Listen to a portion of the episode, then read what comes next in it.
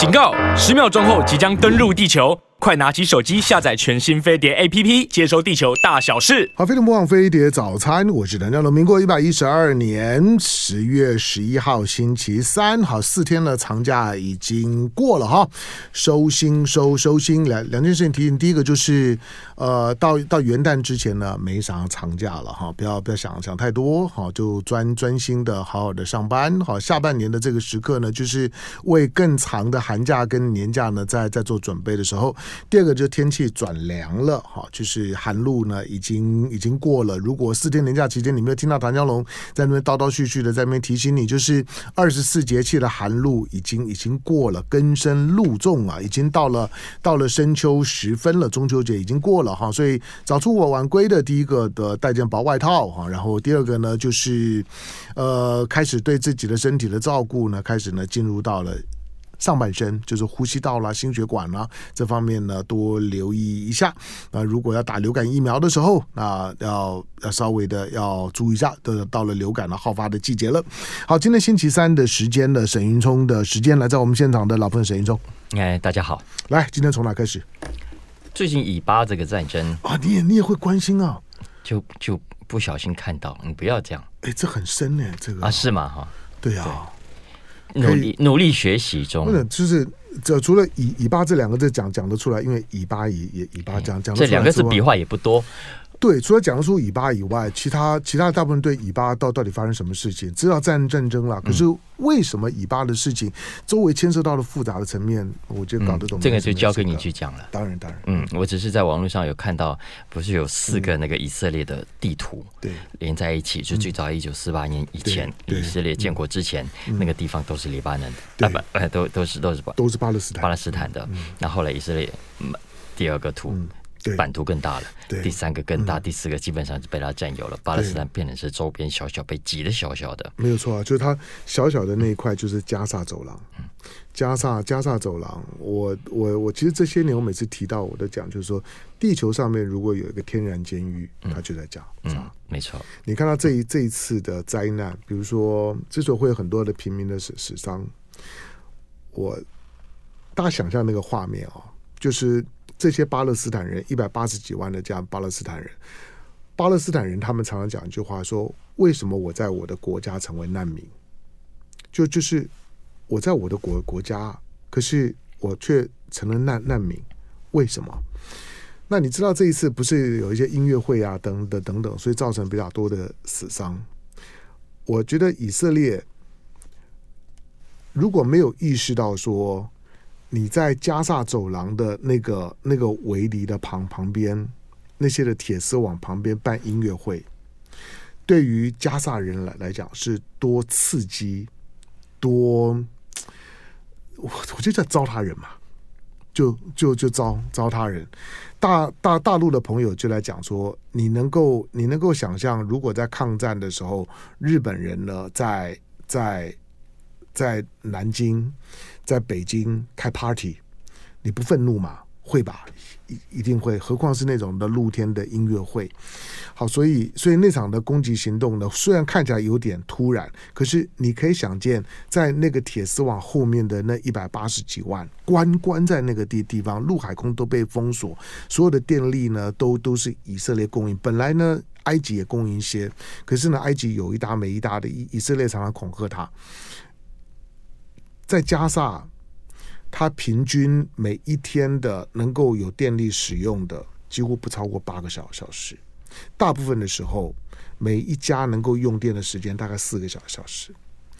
那是人的人住的地方吗？你能够想见吗？你你如果去中东玩，到以色列玩，你就觉得很进步、很现代。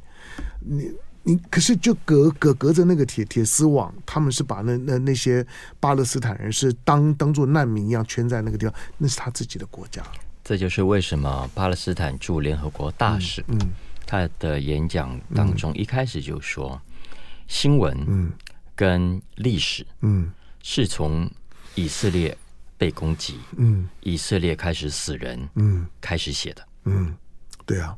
啊，这是为什么？这我觉得这句话点出了，呃，巴勒斯坦跟以轰炸以色列之前，我觉得他想带着大家回头去看为什么会发生这件事情，嗯、包括你刚刚讲的这个事啊。嗯、那嗯，对，其实老实说，这两个这这个战争啊，一直没有停。嗯，其实大家如果去过以色列，就会知道，呃，或者大家网络上也会看到影片，巴勒斯坦人也是一样的，没事就找个小山坡，嗯，拉张椅子坐在那里，嗯，等着看轰炸。嗯，晚上把它当烟火在看啊，呃，其实才不过十月份，就一年前，他们也才也才才火拼过啊，嗯、所以这在以斯巴之间不是新闻，嗯，真正其实重大的新闻是为什么情报系统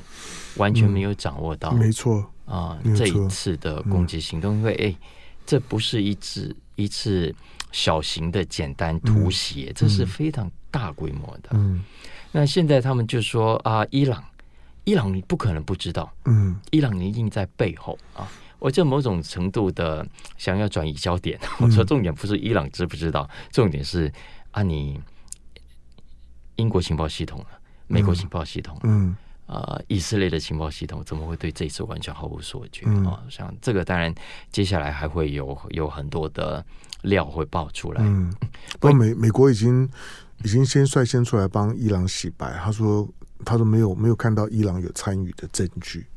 嗯哼，你知道美国为什么这样做？嗯、因为美国是美国最近正在拉拢伊伊朗。对，对嗯，所以呃，其实。这个冲突发生对伊朗来说当然是最大影响啊，嗯，也不叫对啊，知道他知道接下来呃以色列、沙特阿拉伯呃联手要对付他的几率基本上就降低很多了，嗯，所以在这种情况下，呃，对全球经济来说会造成什么样的影响？嗯啊。没有人知道，当然啊。不过，你如果从目前这几天的市场来看的话，呃，我看到彭博跟华尔街日报他们都观察了一点，没有错，战争一爆发，油价涨。嗯，但是大家有没有发现，其实涨不多，涨不多啊，几乎没有啊。呀，然后股市期货也跌了，诶，但是这个跌幅也还好。嗯啊，华尔街日报说的很直接，他说啊，巴勒斯坦加以色列这一千多条人命。对美国的投资者来说，对美国的股市来说，其实还没有一份劳工局的统计报告来的重要。嗯，啊，就业市场对美国人来说，非农非农就业人数。嗯，对啊，嗯，所以目前为止，其实这场战争就市场来说是还在看的，因为毕竟，呃，美国人当然很关心以色列啊，嗯、可是市场未必啊。嗯，但接下来。其实就 就很难说了，因为要看这场冲突会不会继续的升高，嗯啊，因为特别是会不会把伊朗给拉了进来，嗯，因为如果会的话，显然美国对伊朗的西方国家对伊朗的制裁范围会更大嘛，啊，嗯，因为目前总是要找个找个理由把这个呃事情给平复下来，所以如果会的话，油价肯定还会再更高。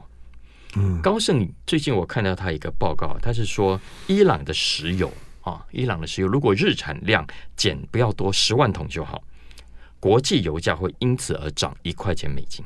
嗯，啊，这是高盛最近的报告，给大家做参考啊。所以意思是说，如果西方国家对伊朗的禁运的范围扩大的话，那很可能直接造成冲击的，就是油价。嗯嗯，当然如果伊朗也被卷进去战争。呃，跟沙乌地关系破裂，那当然就就更不用讲了啊。这因，所以最近我就就看到，哎，几个呃分析师就往下更仔细看啊。比方说，接下来如果会这样，哎，那请问要怎样避险？嗯，不过老实说，直接的避险策略是不难的啊。嗯，第一个你就买石油就对了，第二个你买国防工业就对了。嗯啊，呃，那现在。也有人在担心，如果这个，因为这次的冲突是很多人都说是五十年来最严重的嘛啊，嗯、那会不会重演一九七三年的石油禁运啊？一九七九年两伊战争之后，呃的油价暴涨啊？我看到的分析师好像还蛮乐观的，觉得目前暂时还不会，当然不会，哎对。所以没有那个条件。为、嗯、为什么？因为一九七三年，美国是全世界最大的石油进口国。没错，今天不是美美国的石油都已经出口了，没错。你要禁运谁呢？嗯，或者如果你要你要你要制裁的是美国，没有没有用啊。嗯，好，第二个就是说，呃，所谓的五十年来最严重，那个呢是从以色列的伤亡的人数。是。如果从巴勒斯坦伤亡的人数来看，它可能是五十年最轻微的，嗯，所以那完完全全都是西方的视视角，对了，我我我承认了，我我的我我我我对中东的历史，对地缘政治的历史，我对一些弱势的，我我是极端的同同情，那个在你的国际新闻里面的视角里面是看不到的，嗯。不一定是对弱势同情才可以从这个视角看到。嗯、我觉得，呃，就像巴勒斯坦驻联合国大使所讲的，我们只要把新闻跟历史往前延伸，嗯、其实你就可以看到这个事情是怎么个发展的。嗯，没错。那那如果真的要从股市看到，大家如果有在关切，会发现有一些科技股，特别是软体股，冲击非常的大，嗯，跌幅就比较深。为什么？因为第一个，他们有一些总部设在。以色列，以色列，嗯，呃，或者有一些就算不是以色列的公司，因为以色列其实很多公司是在纳斯达克上市的，嗯，就算不是总部在以色列，以色列也是他们非常重要的市场，嗯，呃，有一家叫 Checkpoint 软体公司最近就跌很凶，因为 JP Morgan 就发现，呃，他的整个办公空间，他们去算了一下啊、哦，哎，以色列的办公空间比他在美国的办公空间还要大，占了百分之六十啊，然后有四成的员工也在以色列。另外还有一家，几家其实都是因为这样，就是他们摊开来发现，哇，他的报表上，他的员工数数量，他的办公室面积，以色列都占可能一将近一半啊，所以这样的公司这次受到的冲击是比较大的。但这个也都可以理解。我最近比较好奇的是，呃，就突然看到，哎，有一个新闻是讲 JP Morgan，JP Morgan。说要求他在以色列的员工这段时间暂时改为 working from home。嗯，working from home。那多少员工呢？我看了一下，哇，两百个哎。嗯，JP Morgan 在在美国有两，在在以色列有两百多个员工。其实这个当然，这从这点你可以看到美国美国对以色列的那种的支持的那个深度。以以色列的人人口有多少？八八百多万。嗯，不到一千万啊。其实并并并不多，是啊。你说说以色列是它最大的是市场，你觉得以以色列会有多多大市场？八八百多万而已，嗯，连台湾都还没没有。所以美国，就以色列基本上面，以色列就是就就就是西方国家白种人的宗庙，嗯。那是他们的祖祖先，犹太人是他们的祖先，耶路撒冷呢是他们的宗庙，是他们的祖庙祖灵所在的地方。他们对以色列的支支持，所以战争一发生了之后，美国、英国、法国、德德国，然后再再加上澳澳澳洲、加拿大全面的表表表态。其实表态的就这几个国家，比较特别的只有个印印度，印度跟着英也英国，啊、他也担担心一些分离主义的运动，还有一个塞尔维亚，塞尔维亚最特别也是担心那科科索沃的情况，他必须要有立场，你就知道，就是说，对以色列的那个支持，从西方的国国家的视角来看是理所当然的。嗯，就我要讲的是说，我们现在都觉得啊，这些美商大银行关注的都是欧美的大市场啊，然后或者亚洲，其实没有，他在以色列扎根是非常的深的。嗯、我们刚刚讲的这个 J P Morgan 啊，呃，其实两百多人也是。让我有点意外，但后来我就联想到之前其实有讲过新闻，嗯，因为 JP Morgan 他在今年六月才刚刚在以色列扩编，嗯，增加了超过一百个员工，嗯。嗯，JP Morgan 其实是大概两千年进到以色列的，那原本主要的业务三个嘛，一般就是 private banking、investment banking，再加上财富管理。啊，但是呢。这过去二十年来，我们看到以色列很多软体公司很强啊，你看一些什么监控软体啊，那都是以色列公司。对啊，所以包括像之前的什么矽谷银行、瑞士银行都一样，大家都跑到以色列，就是要做这些高科技公司的生意。最近这一波 JP Morgan 的扩编在以色列扩编，其实要要赚的就是这些什么创业家啦，然后那里的创投生态圈啊，还有一些承载型的公司，现在可能还规模不大，但。就像西谷银行的商业模式一样，他现在想做的是以色列的这个生意啊，嗯、所以其实不是只有 JP Morgan。之前我们讲西谷银行本来在以色列的业务就已经进场很早了，然后那现在西谷银行倒了，它的业务被谁吃掉？被汇丰银行吃掉。嗯，还有这个之前我们聊过的那个贝莱德 （BlackRock），BlackRock 它今年哦也是不久之前才刚刚买下以色列的一家资产管理公司。那瑞银更是不用讲，瑞信本来在那里也是有很大规模的业务，现在全部纳到瑞瑞银底下了。嗯，特别是这几年，因为 IPO 市场很冷啊，我们都知道，那这些新创公司暂时不想到市场上去拿钱，所以呢，造成是信用市场。反而是很热的，因为大家都以诚待变，所以这一些金融业者都都看到了这一些新创公司、成长型的公司目前的这个资金的需求，嗯、要么就是提供给他们周转，要么干脆就帮他们在市场上募资。嗯、那这个其实利润都很甜的。嗯嗯，好，当然这些的这些的金融呃金融美国的金融业的巨擘为什么在？在以色列扎根这么深，当然中中东啊，中东别的不多，钱钱多。那也不要以为就是说就只是以以色列的钱，我估计中东有有很多的钱，都都需要透过以以色列才能够整合到呢美国为为主的西方的金融环境里头。所以呢，这些的金融业，如果不是一场的战争，你不会看到这么多的面相。好，那刚。我要进广告前啊，我提醒大家一件事情，比如说你刚一开始沈云聪提提到的，以色列在这从赎罪日战战争一九七三年到现在五十年的时间，他把巴勒斯坦人最重要的生活空间，就就就是就是约旦河西岸的这一块，几乎都已经快吃光了。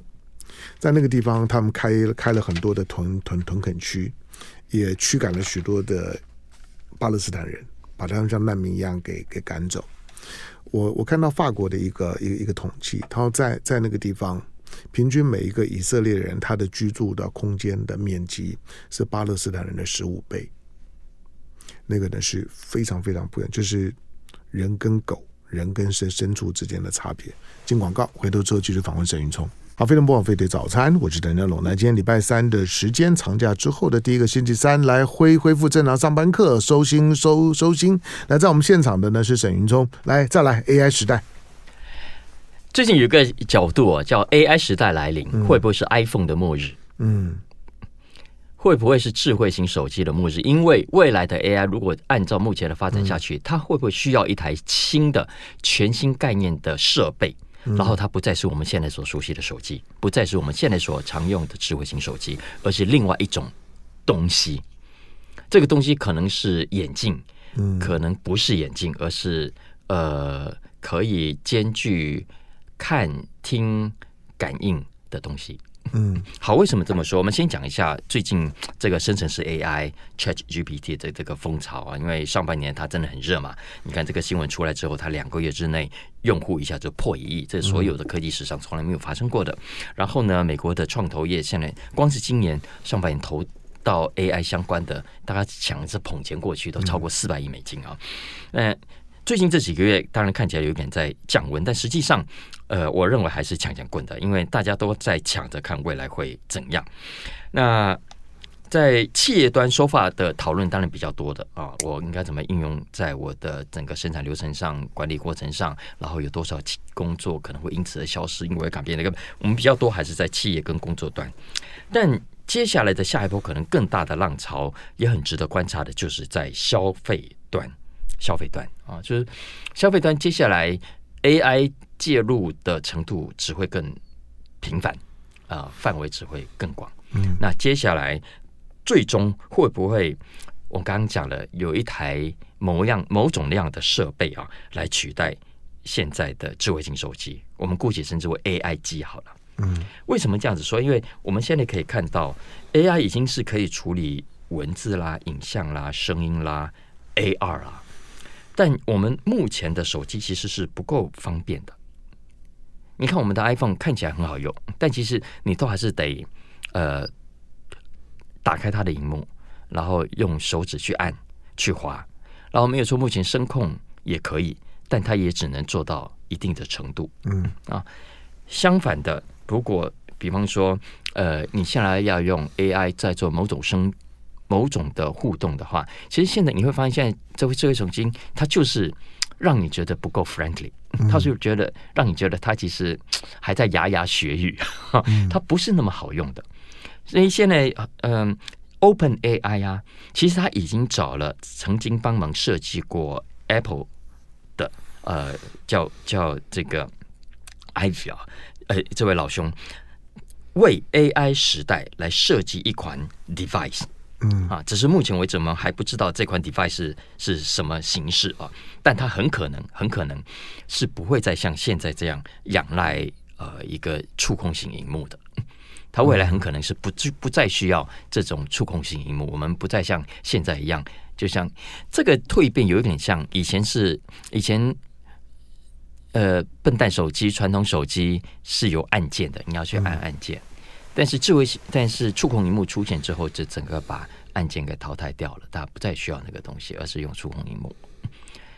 根据目前 AI 专家们的想象，啊。可能未来的这个所谓的 AI 机连荧幕都不用了，我们大部分人其实光是用语言就足以操控这个工具，然后要求这个工具呃协助我们做我们要做的事情。嗯嗯，然后呢？然后大家开放想象，那他。它取代 i iPhone 又又怎么样？它可以取代 iPhone，它可以叫做 i i i a i 啊，对不对？或者 A I G 啊，不一定要 phone 啊。就像你上次有讲啊，华为现在可能它也不再定位它自己是 phone 哦。是啊，没有没有没有没有啊，因为 phone 呃呃，过去是因为主要它是主要的功能，作为手机，作为打电话。嗯，但我们都知道现在的 iPhone，嗯呃。其实跟 phone 的关联不大了，没有错啊，没有错。你在你在上面基本上都在用 phone 的那个功能的机会很少啊，嗯，对不对？是，所以从这个角度，我们先来回头去想，呃，现在最常想象，我们最能想象的还是一个一个那个护目镜，嗯，哦的形态。但我们都知道护目镜形态的缺点，包括不方便啊，包括造型很怪啦，等等哈。但那是目前的科技可以做到的。可是你如果想象一下，未来它真的是需要一个设备的话，显然，显然，呃，朱克伯在更早的时候就已经呃想到了这一点。他显然已经认为，在未来的 AI 时代，会是要有一台有别于现在的智慧型手机，大家最常用的智慧型手机的这种设备的另外一种新的东西，因为。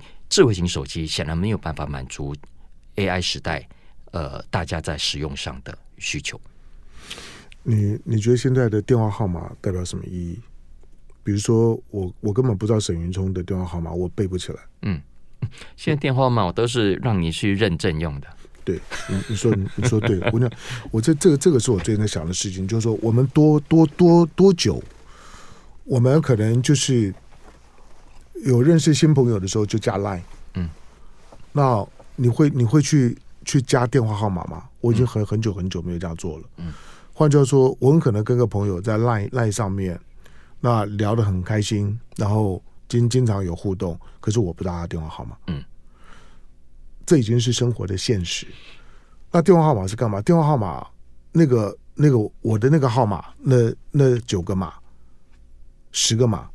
它其实它就是我的我的数位 ID，嗯哼，就是我要这个数位 ID，我才能够包括像银行要开开户头，就是说你这样的大大陆了，你一定要有要有当地的一个电话号码，你才能够去开户头。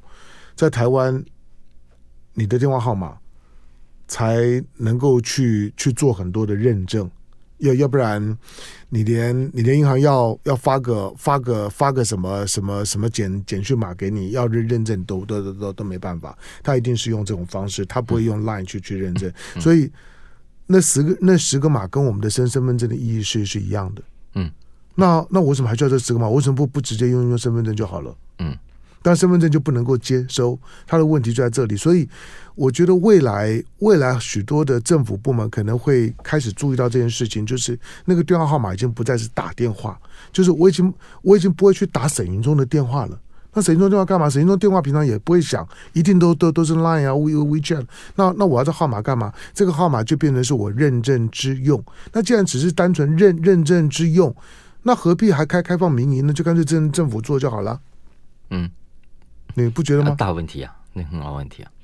对，就跟就跟身份证是一样，大家认真想想看，你现在你反而用到身份证字号的时间少，用到电话号码时间去认证的时间多，它其实慢慢的就就是你的数位 ID，比你的身份证可能更管用。你大量的查证身份识别都是透过那个号码，而不是拿来打电话，它不再叫做电话号码了，嗯，对不对？对，这个是不是一个很很伟大的发现跟分析？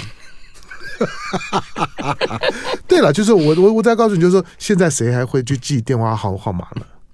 所以这个这个嗯，这个默默的改变，我相信很目前当然很多市场都还没有醒过来啊。嗯、就是我们刚刚讲这个，嗯、大家都知道了，呃，所谓的 iPhone，所谓的智慧型手机、嗯、（smartphone） 跟 phone 的关系不大了，它跟 smart 的。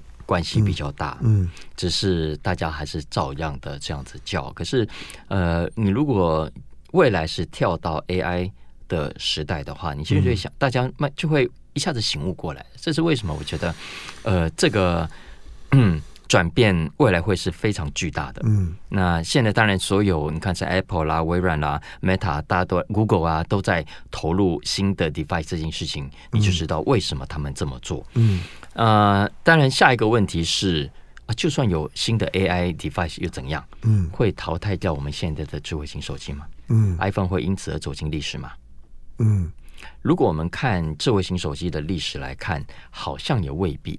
为什么？就像呃，smartphone 出来之后，现在虽然这么普及，我们还是需要笔电，我们还是需要桌上型的电脑，就 PC 并没有，目前为止显然还没有被淘汰。嗯它当然销量受到很大的影响，但是就大部分的 users 来说，嗯，它有扮演另外一种功能，嗯嗯，也就是说，未来 AI 机跟 smartphone 会不会是并存的呢？smartphone 跟 PC 未来还会继续在我们生活中平行的存在吗？嗯，也就是说，未来我们除了家里的电脑，除了手机，智慧型手机，还要多一台。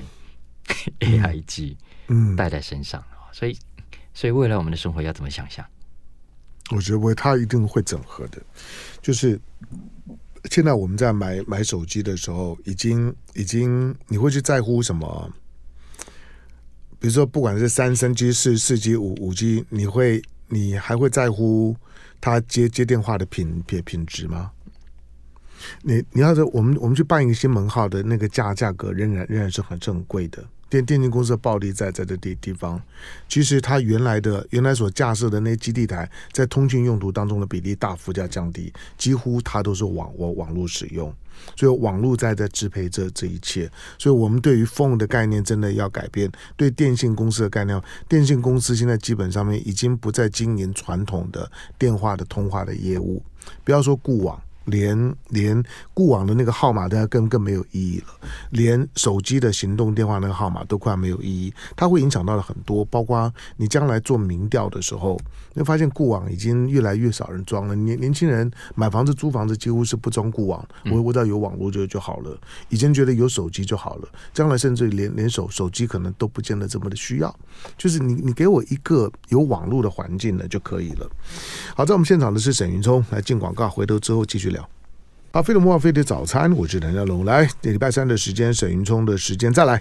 哎，我来聊一个今天我在 Podcast 上有更新的一个内容啊。对对对，是这个，我们要要要帮沈云聪广告一样。现在叫做叫做什么？叫做沈云聪说财经。对对对对对对，在 Podcast 上面就不用再用小马。你有没有听啦？要听啦，要听你才会成长，你才会长大，才会多一点。不，你这样子问我就就就就很就很很尴尬了。好了，我知道你没有听，不是因为因为我还，但是我我，不是我不是没有没有听你的 podcast，而是我都没有听 podcast。嗯，哎，我我真的鼓励大家找 podcast 来听耶，不是只有听我的，因为因为我我觉得呃，可能我我英文 podcast 听的蛮多的，嗯，呃，的确很多的 podcast 的主讲者是说的非常好的，嗯，我觉得他是一个非常好的陪伴。嗯，不管你是在做家务还是开车，除了听飞碟早餐嗯。之外，因为其他很多的时间你未必有喜欢的节目，但在 Podcast 上嗯。其实有很多。它跟 YT 不太一样，因为 YT 毕竟有有有影像啊，所以像唐香龙在 YT 上，嗯，他就会呃会吓到人，张牙舞爪的，对，就会吓到很多人。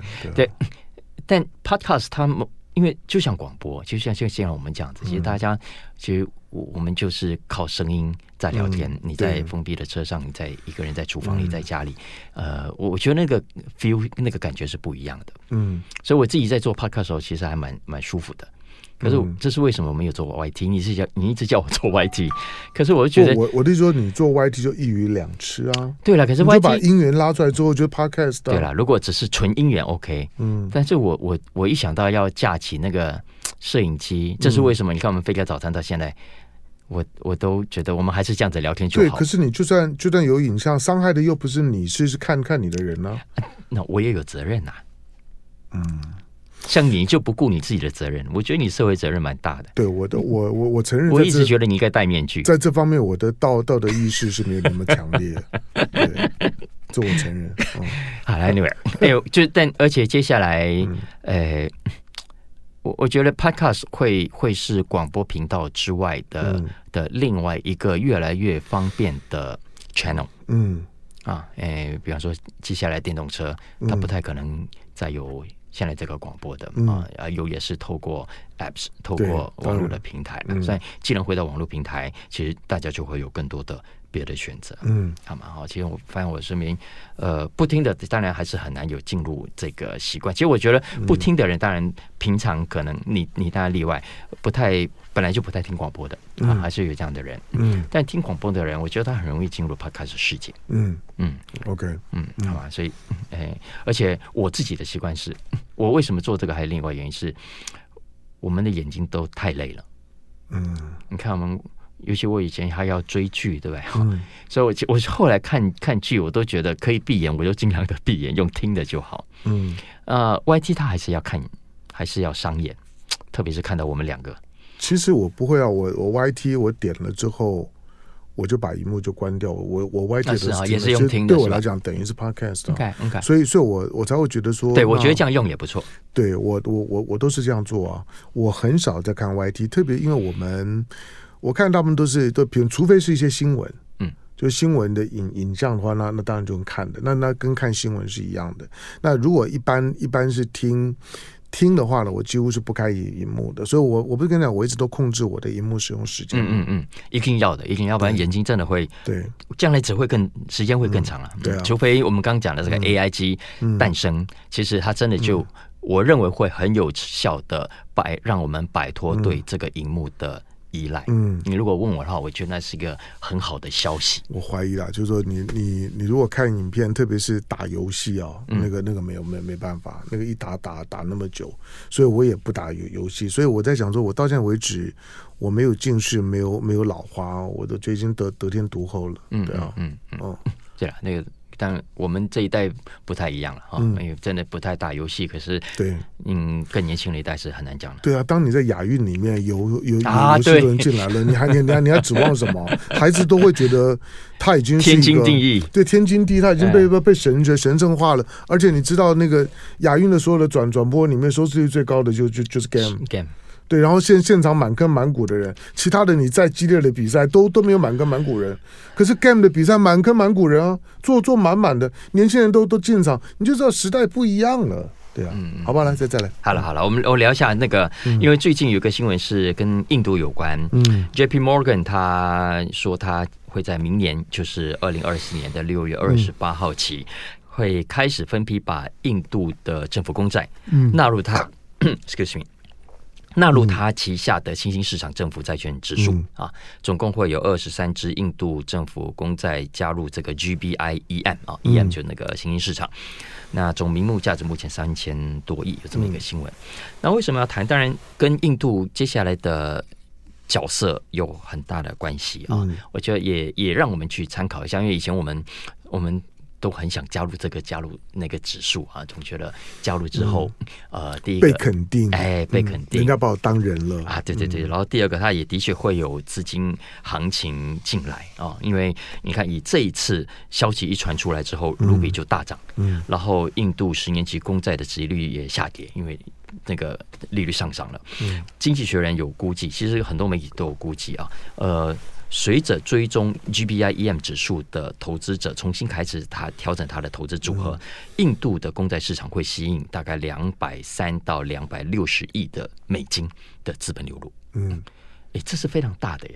嗯，大概两百多亿哈。呃，而且不要忘了，这还只是 JP Morgan 要把它纳入。现在包括 Bloomberg、包括金融时报的 Russell 指数都有在讨论。当然，Russell 现在暂说他暂时不会加入，但是 Bloomberg 会的。假设 eventually 到最后大家都会加入的话，目前的估计啊，至少会有超过四百亿美金的资本会流入印度市场。四百亿是多少啊？我给大家一个数字啊，印度的公债今年一到八月的净买超大概不到四十亿，就三十八亿而已。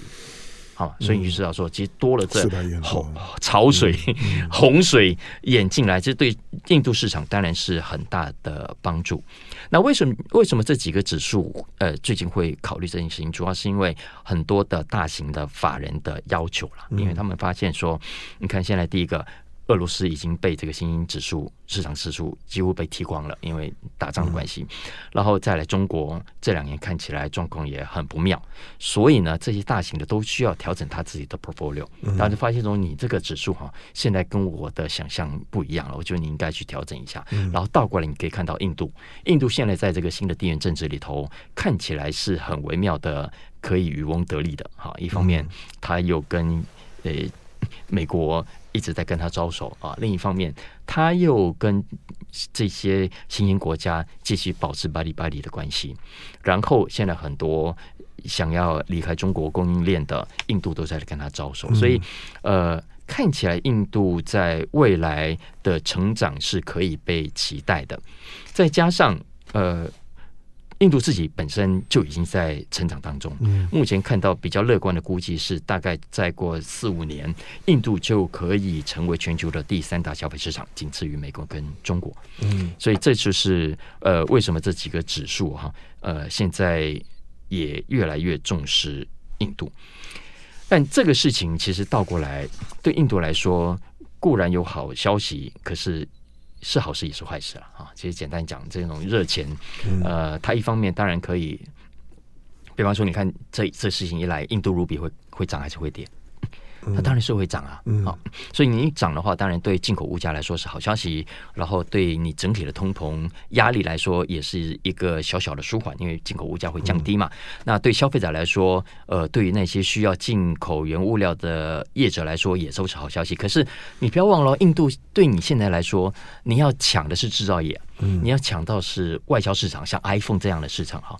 所以，当你卢比升值，对你来说是好消息还是坏消息啊？嗯，当然不是好消息啊，尤其你现在在这几年，对你来说是要尽可能的把自己打扮的美美的，去吸引外资来盖厂，想办法提供各种最好的诱因。可是如果接下来呃大家都认为你的货币会升值，你的出口竞争力、价格上的竞争力会受到影响，那大家就会打了一个很大的问号。你要知道，这些外资是是非常现实的。嗯，然后呃，印度的。整个体系的诶官僚啦，呃落后啦，整个其实也都是大家都知道，这也不用太客气啊。所以你钱要进去容易，要出来没那么容易。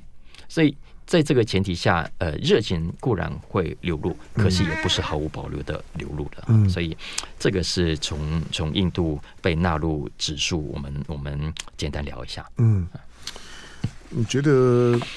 配合着西方在西方的这些的在政治上面炒作印度，当然就联联印反这是同一件事情。对，那我所以我说这些的这些资本市场对印度的这些的追追捧，会不会对印度太乐观了一点？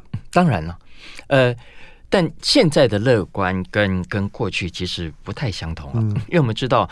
呃，大家对印度的期待不是今天才，二十年前，嗯，呃，中国开始崛起之后，开始大家觉得就开始有龙与象啊，是龙之后，大家要去找印度象了。然后，印度全球的印度人口这么的多，他如果跟中国一样的崛起，再加上大家号称他是呃全球最大的民主国家，所以西方国家对，然后英文又比英国殖民地待过哈，相对的比大陆人要好的好啊，所以本来西方对。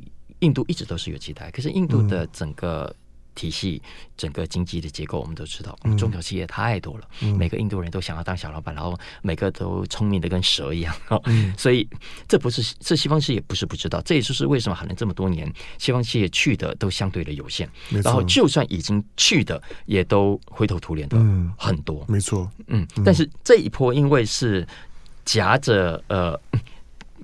这个中美冲突的推力而来，嗯、所以你看，连 iPhone 都去啊。过去 iPhone 怎么会去呢？啊、嗯嗯、，Apple 都去了之后，所以还有很多中小型一整个链，其实还是会去的。所以你说它整体来说，长期会不会大翻转？我认为不可能啦。嗯，但是短期内所带动的乐观期待是绝对有的。嗯，好，我就觉得，就因为因为反中的关关系，急着找一个情感投射的对象，然后把希望放在印度身上了，那个是对印度的过于的简化，对印度的这种的期待已经持续了二三十年的时间，但总体来讲呢是非常失望的，就是他其实每一次对他看好，最后都落空。那到了这样，我说这这些年的时间，最大的变化就是印度现在的总体的 GDP。